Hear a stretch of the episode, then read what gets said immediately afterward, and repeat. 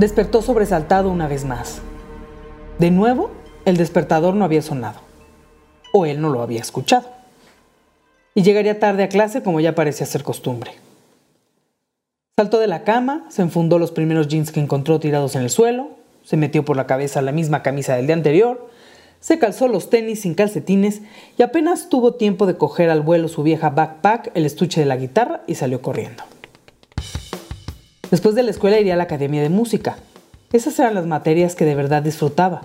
Y la noche previa había afinado su instrumento con paciencia y entrega. Por fortuna, vivía a dos cuadras de la secundaria y no tardó más de cinco minutos en llegar. No obstante, la primera clase hacía más de media hora que había iniciado. El profesor de origen anglosajón lo fulminó con una mirada azul que parecía querer llegar a las profundidades de su cavidad craneal. Al chico no le importó. La soberbia de sus 15 años actuaba como un caparazón altamente blindado contra mentes estrechas nacidas en el siglo anterior. Un siglo que para él se antojaba tan lejano como las cruzadas que narraba la maestra de historia con abúlica maestría. Tomó su lugar en el salón de clase y guiñó el ojo a su compañera de al lado, una jovencita que le gustaba por sus ojos almendrados y su mirada perdida, al parecer, en otras épocas tan remotas como precisamente ese distante siglo XX. Luego intentó prestar algo de atención a una materia que se antojaba aburridísima en un idioma que le parecía odioso e impartida con un tono que funcionaba como canción de cuna. Despertó tan solo unos minutos después de haberse quedado dormido o eso le pareció. Sin embargo, el aula se encontraba completamente vacía y silenciosa. Demasiado vacía, demasiado silenciosa y diferente. No reconoció los pupitres, ni el pizarrón, ni el piso construido con unas baldosas de piedra que no recordaba haber visto nunca. Se sintió extraño en ese salón de clases y también se sintió extraño en su propio cuerpo. Pero eso que tiene de raro, se dijo, soy un adolescente y a los adolescentes la vida nos pasa como extranjeros en su propio país. Se levantó del pupitre sin dar demasiada importancia a nada, porque nada importaba realmente demasiado, y cogió el estuche de su guitarra con una mano y la mochila con la otra. Pero ni el estuche de guitarra era como debía ser, ni en la otra mano llevaba el viejo y raído backpack que usaba desde hacía dos años. En cambio, el estuche parecía albergar un instrumento musical diferente al suyo, y en lugar de backpack, un lazo ataba un montón de libros de apariencia antigua. ¿En dónde está mi lap? ¿Y mi iPad? Se preguntó al tiempo que buscaba en torno suyo, y entonces prestó mayor atención a su alrededor. Este no es mi salón, corroboró. A lo mejor me equivoqué y estoy en uno de los de prepa, pensó. Pero dejó de pensar cuando al aula entró un ente oscuro, de baja estatura, mirada maligna y extraños ropajes negros que llegaban al suelo.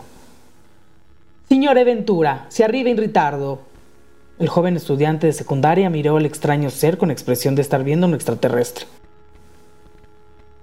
Casi quiso reírse a carcajadas. ¿Quién era ese profesor de baja estatura, enjuto, nariz de gancho y expresión de demonio de película de terror? ¿Y por qué le hablaba en otro idioma? ¿Italiano? ¿Desde cuándo tomaba clases de italiano? ¿Y en dónde había quedado Mr. Johnson, el profesor de inglés? Sin embargo, ese otro maestro sabía quién era él y lo veía con esa mirada que da el conocimiento. Él me conoce a mí, pero yo a él no. ¿O sí?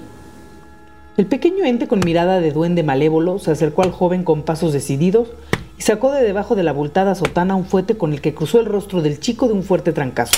Rispondere, Marcelo Ventura, ¡Seis sordo estúpido.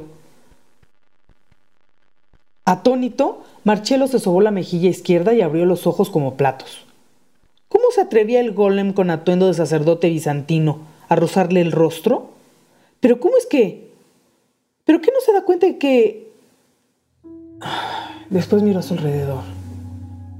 Entonces se dio cuenta de que no estaban solos, que el salón de clases no había estado vacío en ningún momento y que se encontraba lleno de otros estudiantes, varones todos que, como él, vestían los jugones negros característicos del Conservatorio de Música de Florencia. Su compañero de al lado no era una chica de ojos melancólicos y almendrados, sino otro muchacho parecido a él y que le advertía con la mirada que se comportase como era debido.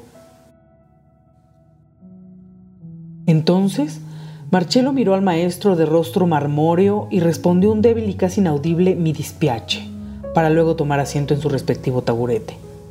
Después, sacó del estuche el instrumento musical, un laúd que ahora recordaba había afinado con amor y dedicación la noche anterior, y se aprestó a atender la clase. Lo último que pensó antes de iniciar los primeros acordes fue que aquel había sido el sueño más extraño que había tenido en toda su vida.